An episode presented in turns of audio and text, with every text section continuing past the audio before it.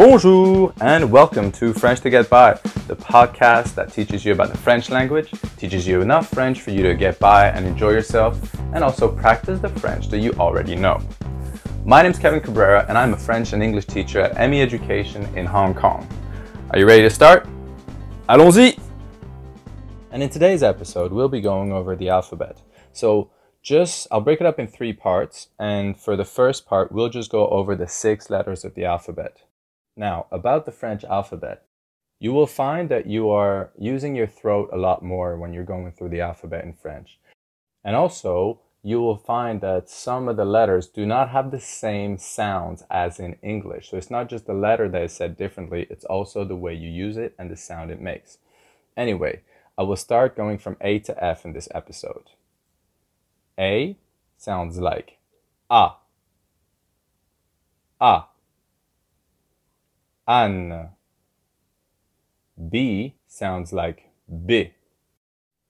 B. Bo. C sounds like si, and it makes a k sound in most cases. Si. Si. Cap. D sounds like D. D. D. An E on its own at the end of a sentence, not followed by any other consonants, sounds like E. E. E. And now we're on to the letter F, which sounds like F. F. Fou. So there you are. You probably noticed that in A and E, you had to be a little bit more throaty than you would in English. So I'll just do a quick recap with a little pause in the middle for you to try again. A. B. C. D. E. F.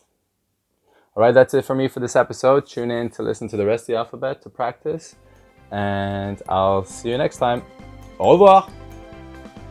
Book your next class with ME Education through our website, meeducationhk.com, or visit one of our centers in Wan Chai, Mong Kok, and Kowloon City. See you soon!